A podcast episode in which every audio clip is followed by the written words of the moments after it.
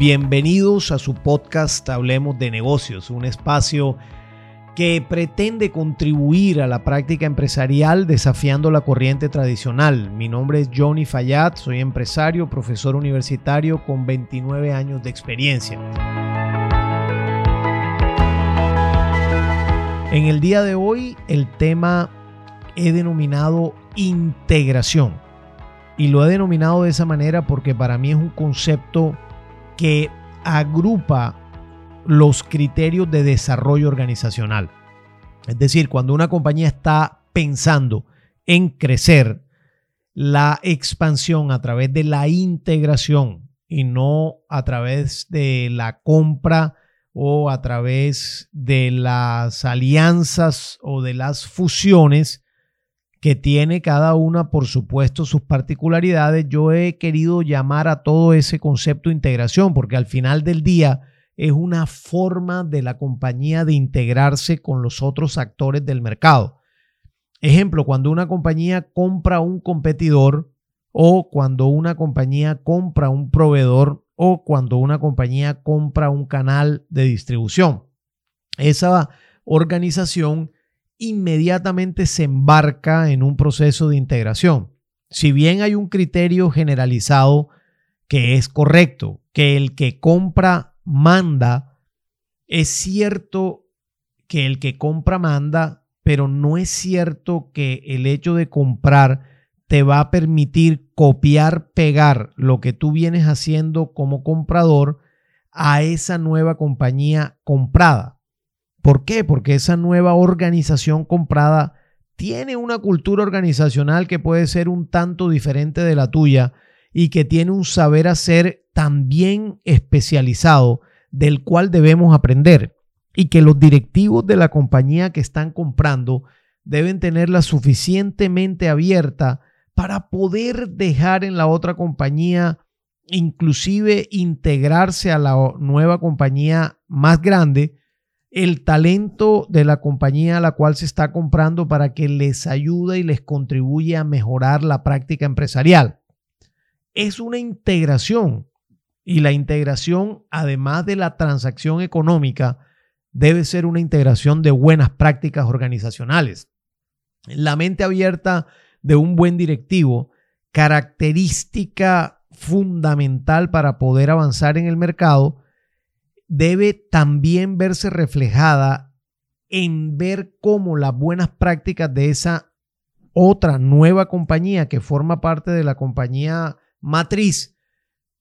puede integrarse para irradiar a toda la compañía matriz, porque realmente comprar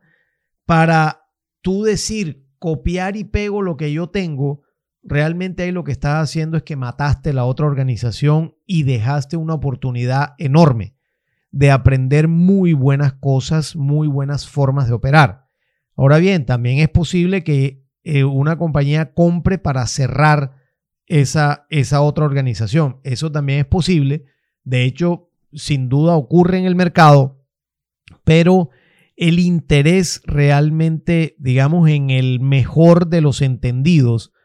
debería ser que cuando una compañía compra otra, debe aprovechar los talentos de la otra organización para poder potenciar esta nueva organización agrandada. Dicho de otra manera,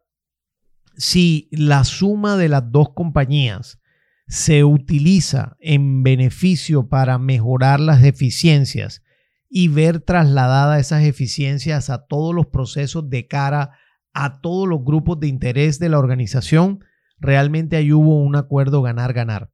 Hay compañías en el mercado que han hecho eso, hay directivos que lo hacen. Mi experiencia particular, que he participado en varias adquisiciones, eh, realmente eh, ha sido una experiencia extraordinaria en tanto que siempre se ha priorizado el talento de las dos organizaciones para que sumados las buenas prácticas de una y las buenas prácticas de la otra realmente se vean reflejados en beneficio de los clientes, en beneficio de los proveedores, en beneficio de los empleados, en beneficio de las comunidades. es así como existe una verdadera integración.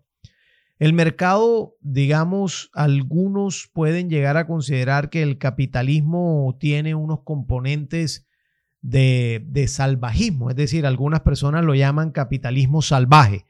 pero yo conozco compañías